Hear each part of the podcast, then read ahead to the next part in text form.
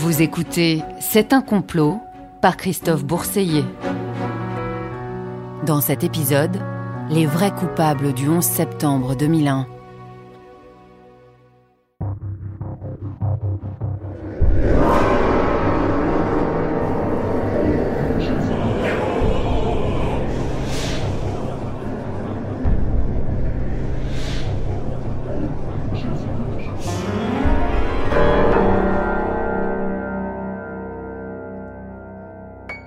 C'est la catastrophe la plus filmée, la plus commentée par les journalistes.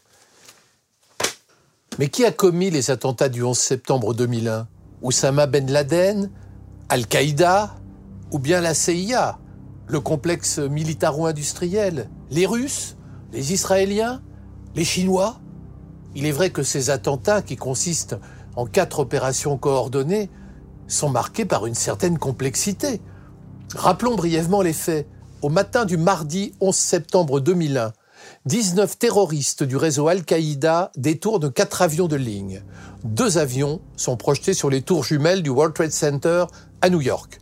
Les deux tours, dont les toits culminent à un peu plus de 415 mètres de hauteur, s'effondrent moins de deux heures plus tard, provoquant l'anéantissement de deux autres immeubles.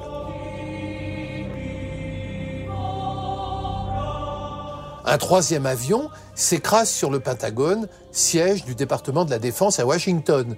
Un quatrième, qui vole lui aussi en direction de Washington, s'écrase en rase campagne à Shanksville, en Pennsylvanie, après que des passagers et membres d'équipage ont essayé d'en reprendre le contrôle. Les attentats du 11 septembre 2001 sont à ce jour les attentats les plus meurtriers jamais perpétrés. On recense au final 6291 blessés et 2973 morts.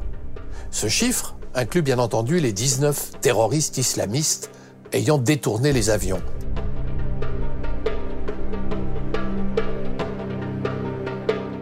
À l'évidence, ces attentats coordonnés signent l'existence d'un authentique complot ourdi par le groupe Al-Qaïda d'Oussama Ben Laden dans le but de frapper au cœur l'État américain.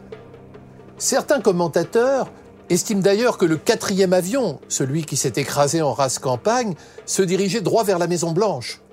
Pourtant, nombreux sont les exégètes qui doutent de la réalité du complot djihadiste et lui substituent plusieurs scénarios alternatifs que l'on qualifie souvent de conspirationnistes. Pour la plupart des dissidents, ce sont en effet des Américains eux-mêmes qui ont commis l'attentat meurtrier dans le but de précipiter leur pays dans une guerre contre l'Irak et l'Afghanistan. Il s'agirait donc non d'un attentat islamiste, mais d'une conspiration intérieure.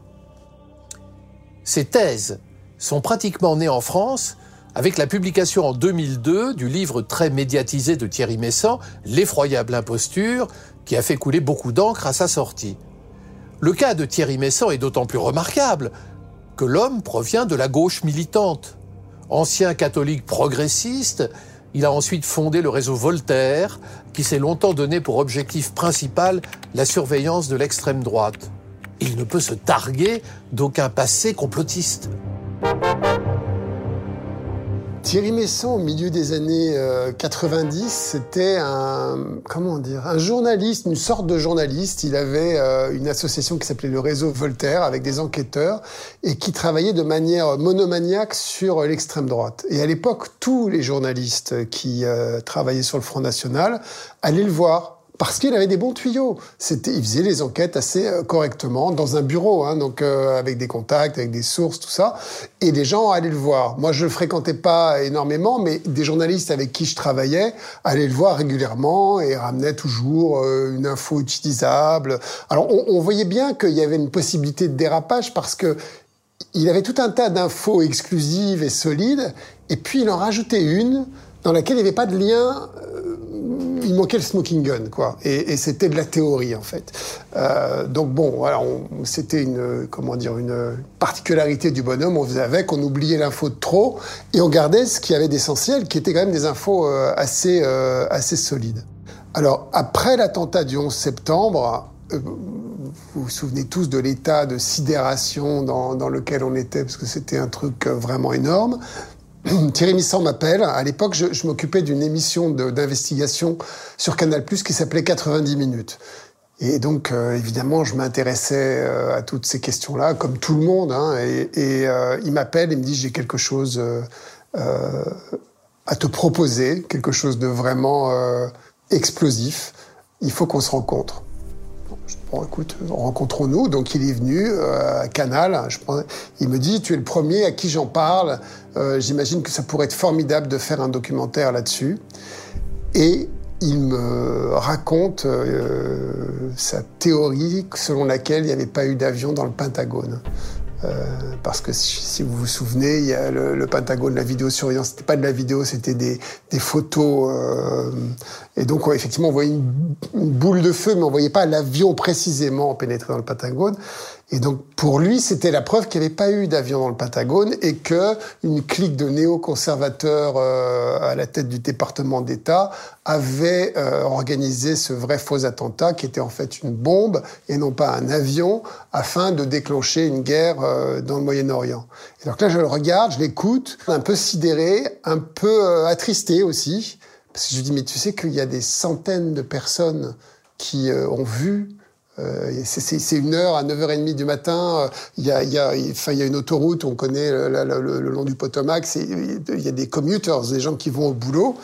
Et il y a des centaines de bagnoles et il y a des centaines de témoignages euh, qui, disent avoir vu euh, un avion se, ficher dans le, dans le Pentagone. Et qu'est-ce que tu fais avec ça, quoi? Et là, Thierry Messant me dit, en l'absence d'éléments concrets donc de pièces métalliques euh, ou euh, d'éléments concrets sur le, gazon du Pentagone, je les ignore. J'ignore ces témoignages. Il faut les ignorer. Et là, ça m'a, enfin, franchement, ça m'a laissé sans voix. Je lui dis, écoute, euh, tu devrais, tu devrais reprendre raison, euh, te rendre compte qu'il il y a des familles qui ont vu leurs proches disparaître euh, enfin, c'est n'importe quoi, on laisse tomber. Thierry Messant n'est pas le seul à contester le déroulement des faits. Plusieurs personnalités lui emboîtent le pas. C'est le cas en France du journaliste d'investigation Éric Laurent, auteur d'un ouvrage intitulé La face cachée du 11 septembre, dans lequel il écrit Au fur et à mesure que j'avançais dans cette enquête, le parallèle avec un autre événement historique s'imposait l'assassinat du président Kennedy.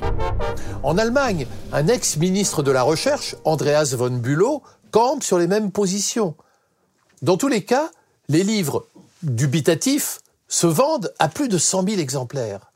Les gens qui aujourd'hui euh, doutent sur les attentats du 11 septembre ou qui adhèrent carrément à une théorie du complot ou, plusieurs arguments complotistes sur le 11 septembre, ils ont tous pour dénominateur commun l'anti-américanisme. C'est un anti-impérialisme, alors un anti-impérialisme très euh, sélectif, à géométrie variable, parce qu'en général il n'est pas ni anti-russe, ni... il est anti-américain. Voilà. Le fond, le cœur du problème dans la théorie du complot du 11 septembre, euh, c'est euh, l'inversion victimaire. C'est de dire euh, l'empire américain, qui a tremblé hein, sur ses fondements en ce moment-là, ne peut pas être victime.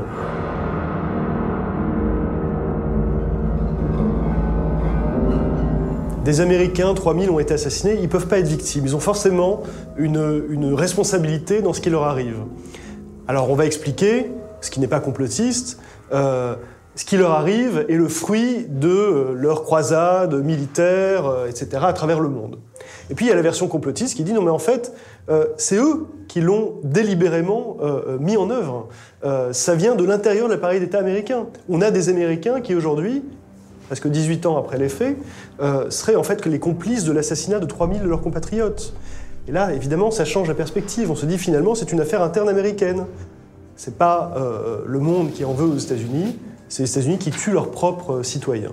Euh, on est toujours dans une vision complètement euh, maléfique, je veux dire monstrueuse de, de, des États-Unis, du pouvoir américain.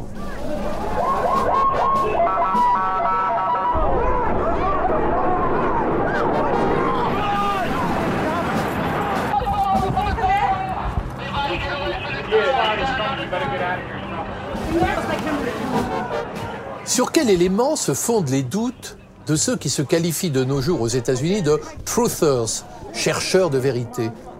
Pour en saisir la substantifique moelle, il importe de disséquer au plus près chacun des attentats. Observons d'abord le spectaculaire effondrement des deux tours du World Trade Center. Nous avons tous été les témoins horrifiés de cet événement majeur et télévisé qui nous a fait entrer avec une rare violence dans le 21e siècle. Deux avions s'encastrent spectaculairement dans les tours en provoquant leur effondrement. Pour la plupart des tenants du doute, les deux tours n'ont cependant pas été détruites par les Boeing qui les ont percutées. Pourquoi? Parce qu'un avion de ligne n'est pas un projectile suffisamment gros pour faire chuter de si imposantes bâtisses. Dans cette perspective, les tours auraient fait l'objet d'une démolition contrôlée, planifiée à l'avance, au moyen d'explosifs dissimulés dans les structures. Les chercheurs de vérité, entre guillemets, énoncent en outre que les incendies causés par le carburant en feu des avions n'ont pas pu à eux seuls provoquer l'effondrement des tours. Pourquoi? Parce que le carburant brûle à une température de 816 degrés, alors qu'il faut 1538 degrés pour faire fondre l'acier. Les conspirationnistes ont conclu qu'une autre substance incendiaire a été introduite. Il y a eu sabotage préalable, donc conspiration intérieure. Démolition contrôlée? Dans les démolitions contrôlées, les charges explosives affaiblissent ou brisent les points porteurs de la structure de façon simultanée.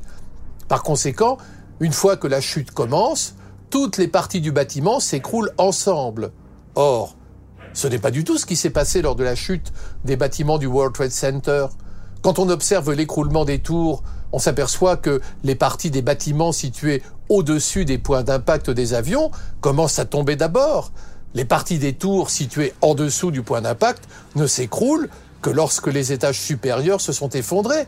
Or, ce n'est pas ce à quoi l'on s'attendrait si les tours s'étaient effondrées du fait d'une démolition contrôlée.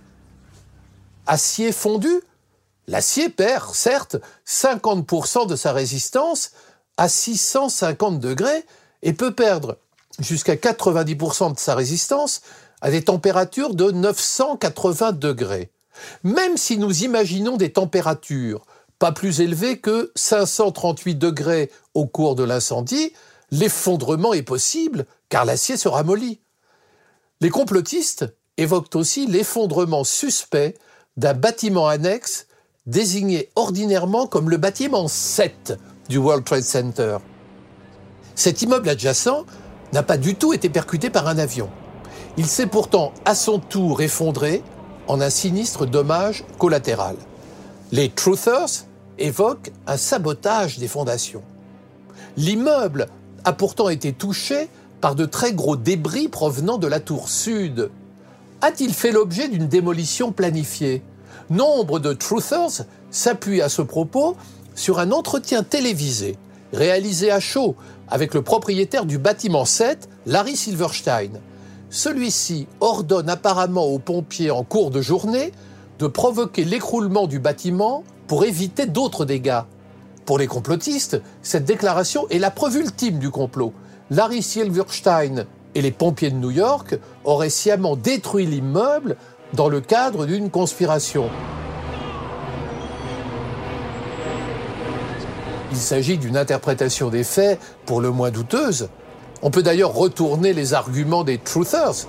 Si le gouvernement américain ou une quelconque agence ont ourdi les attentats dans le but de terroriser la population, pourquoi Larry Silverstein aurait-il soigneusement organisé l'évacuation du bâtiment 7 Il eût été préférable d'y causer un maximum de victimes.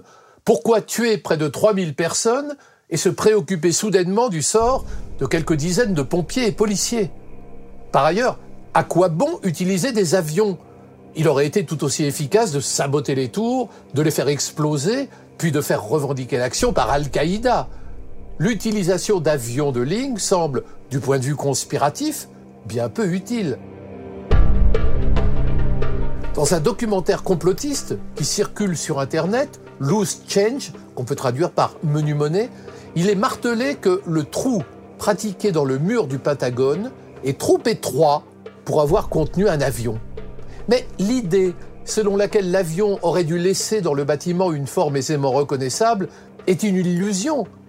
Un Boeing 757 en pleine vitesse ne laissera pas dans le bâtiment en béton une empreinte de lui-même comme un ange ayant chuté dans la neige. Les chercheurs de vérité, entre guillemets, affirment par ailleurs que l'on n'a retrouvé aucun reste du vol 77 dans les débris de l'attentat. Dans un article de la revue Popular Mechanics, l'expert en explosifs Aline Kilchheimer décrit pourtant ses propres observations quand il a examiné le site dès le 11 septembre. J'ai vu les marques des ailes de l'avion sur la façade du bâtiment. J'ai ramassé des morceaux de l'appareil avec des identifications de la compagnie d'aviation sur eux. J'ai tenu la queue de l'avion et j'ai retrouvé la boîte noire. J'ai même tenu dans mes mains des morceaux des uniformes de l'équipage, avec des morceaux de corps. La question du vol 93 de la compagnie United Airlines fait également l'objet de supputations. Rappelons que ce vol intérieur civil a été lui aussi détourné par des terroristes. Une révolte des passagers et de l'équipage a toutefois provoqué la chute de l'appareil en race campagne. Pour beaucoup d'Américains, les passagers du vol 93 qui ont affronté les terroristes et ont fait s'écraser l'avion avant qu'il ne puisse atteindre sa cible sont des héros. Mais les truthers sont d'un autre avis. Selon eux, on nous présente un récit imaginaire digne d'un téléfilm. Deux théories du complot s'affrontent. Soit le vol 93 a atterri sans dommage, mais que sont devenus les passagers, soit il a été abattu par un missile américain. Pourquoi les complotistes nient-ils une possible révolte à bord? Le doute s'appuie sur l'idée que les débris de l'appareil ont été retrouvés à des kilomètres du crash, donc trop loin. Ils auraient été en quelque sorte sciemment dispersés dans le cadre d'une mise en scène macabre. Mais ces affirmations ne sont pas corroborées par les faits. Le moteur lui-même n'a été retrouvé qu'à 275 mètres du site. En outre, il existe une boîte noire qui a enregistré la bagarre à bord avant que l'avion ne s'écrase. Si elle n'a pas été trafiquée, elle constitue une preuve irréfutable. Les conspirationnistes semblent en outre se contredire.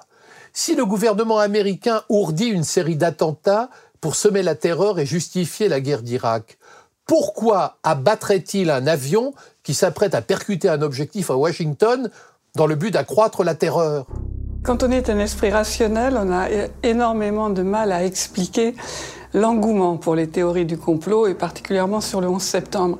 Mais si je cherche à comprendre ce qui peut amener des gens à, alimenter, nourrir et aimer au fond ces théories du complot, je verrai deux pistes. Je crois que la première, euh, c'est quand même le, la sidération, l'aspect absolument inconcevable au fond de ces attentats, le, le choc absolu qu'ils ont provoqué, leur caractère tout à fait euh, inattendu, le, la violence extrême de ces actes, de ces images qui ont tourné dans le, le monde entier. Je crois que la deuxième piste d'explication pour essayer d'appréhender l'engouement pour ces théories du complot, c'est aussi la, grande ignorance, la plupart du temps involontaire, parfois volontaire, qu'ont les adeptes de la théorie du complot à travers le monde.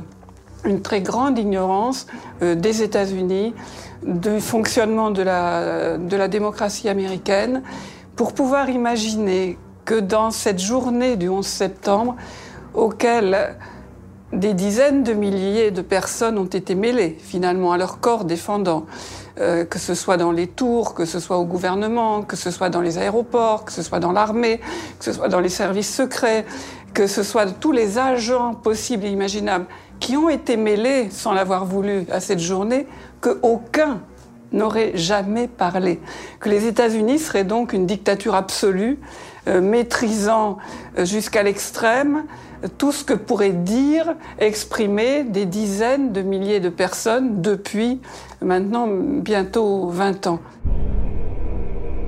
Les principaux arguments avancés par les complotistes paraissent ainsi sujets à caution. Nombreux sont pourtant ceux qui semblent se rallier à la thèse selon laquelle le 11 septembre n'est qu'un complot intérieur américain. Dans tous les cas, l'organisation islamiste Al-Qaïda se trouve exonérée de toute responsabilité. Les djihadistes deviennent de simples exécutants appointés, selon les versions, tantôt par le gouvernement de George W. Bush, tantôt par la fraction néoconservatrice du lobby militaro-industriel, tantôt par la couronne d'Angleterre, tantôt par le lobby sioniste, tantôt par la mafia russe. Tout devient suspect, tout devient louche, et les rumeurs se multiplient. On a observé des opérations boursières suspectes le 10 septembre qui concernaient les compagnies aériennes détournées le lendemain. Le 11 au matin, les employés juifs ne sont pas venus travailler dans les tours. Le gouvernement avait prévu des secours d'urgence dès la veille de l'attentat. Le NORAD, le centre de commandement de la défense de l'aérospatiale de l'Amérique du Nord, qui surveille tous les vols civils et militaires, n'a rien fait pour intercepter les avions détournés alors qu'il en avait la capacité. Six des pirates de l'air incriminés sont toujours vivants. Mais où sont-ils passés? Il n'y avait pas de nom arabe sur la liste des passagers des vols détournés. Comment les terroristes ont-ils fait pour embarquer? D'ailleurs, était-il là?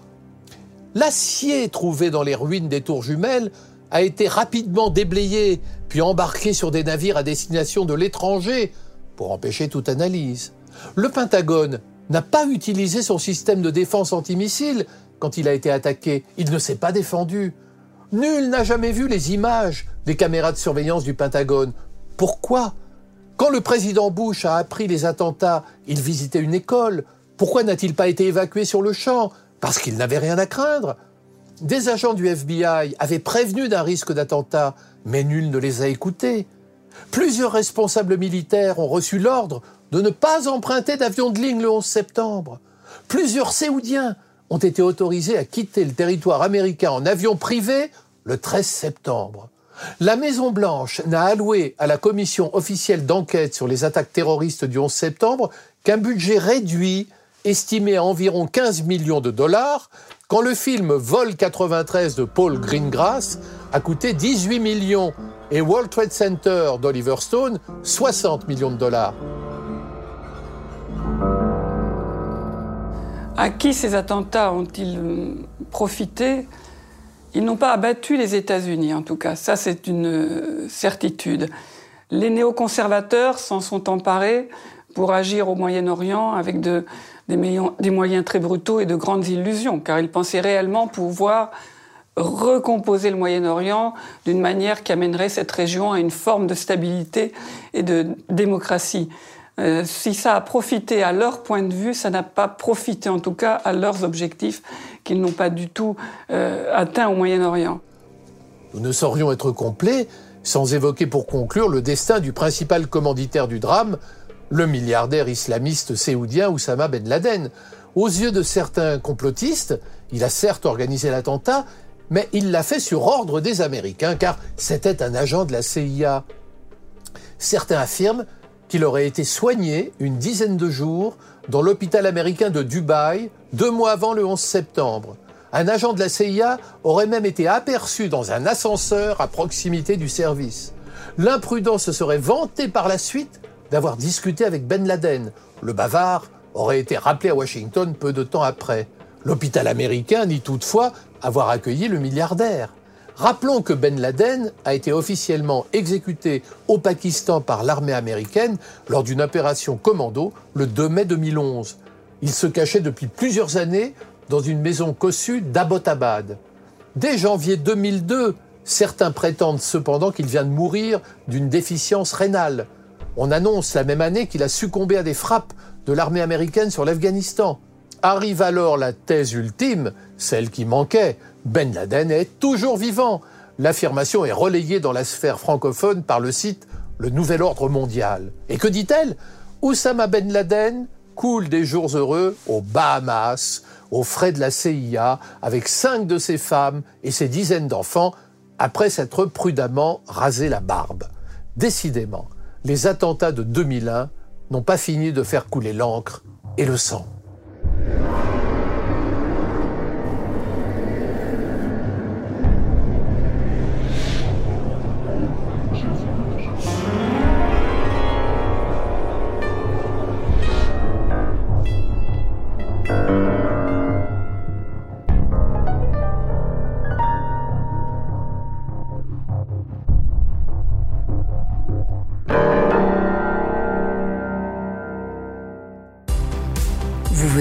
D'écouter un podcast du groupe TF1.